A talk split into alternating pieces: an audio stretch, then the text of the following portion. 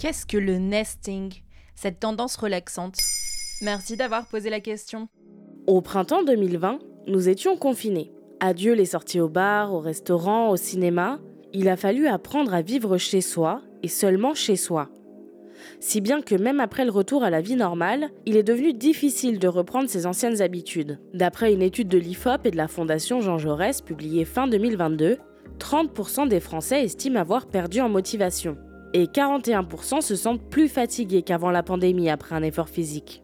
Ces chiffres expliquent la résurgence de tendances prenant le confort, la relaxation et la JOMO, la fameuse Joy of Missing Out, ou joie de rater quelque chose, qui consiste à esquiver discrètement une sortie pour rester tranquillement chez soi. Parmi ces tendances, on trouve le nesting, cousin du hugue danois et héritier du cocooning, littéralement faire son nid. Mais je pensais que le nesting, c'était quelque chose que faisaient seulement les femmes enceintes. Effectivement, on a beaucoup entendu parler de nesting pour parler de l'instinct de nidification. Un sentiment qui apparaît en général au cours du deuxième ou troisième trimestre de la grossesse. Il se caractérise par l'envie de préparer la maison pour le bébé à venir, décoration, nettoyage de printemps, mais aussi achats en tout genre, parfois inutiles mais qui font du bien.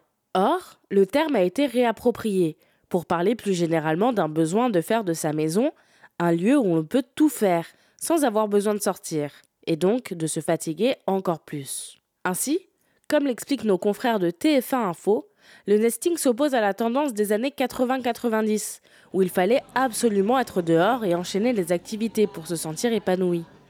À quoi ça sert le nesting? Dans un monde où l'on se sent parfois dépassé, notamment par le monde du travail, mais aussi par toutes les sollicitations extérieures, Passer du temps chez soi est primordial pour maintenir un bon équilibre mental. Le docteur espagnol Vicente Saavedra, interrogé par El País en 2018, expliquait que Nos cellules et nos organes ont besoin de repos pour se régénérer. Certes, se divertir de temps en temps est nécessaire, mais si le divertissement devient un mode de vie, c'est absolument néfaste physiquement et mentalement. De plus, le nesting nous encourage à personnaliser notre intérieur pour qu'il corresponde davantage à nos besoins pas forcément pour en faire une caverne d'ermite, mais plutôt pour que l'on apprécie plus ce temps de repos.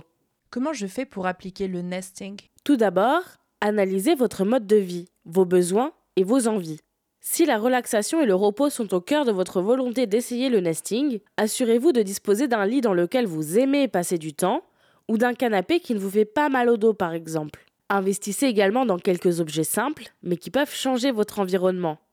Couverture, coussins, bougies, mais aussi une bonne chaise de bureau si vous télétravaillez souvent. Enfin, recréez des activités de l'extérieur chez vous. Soirée film, cocktail ou repas un peu plus élaborés, séance de sport matinale. Cela vous permettra de ne pas avoir l'impression de rater quelque chose quand vous ne sortez pas. Surtout, souvenez-vous de ne pas trop abuser du nesting, car s'il est important de se recentrer sur soi, c'est aussi grâce aux autres que l'on peut recharger nos batteries. Alors, invitez-les aussi dans votre nid. Voilà ce qu'est le nesting. Maintenant, vous savez, un épisode écrit et réalisé par Mayel Diallo. Ce podcast est disponible sur toutes les plateformes audio. Et si cet épisode vous a plu, n'hésitez pas à laisser des commentaires ou des étoiles sur vos applis de podcast préférés.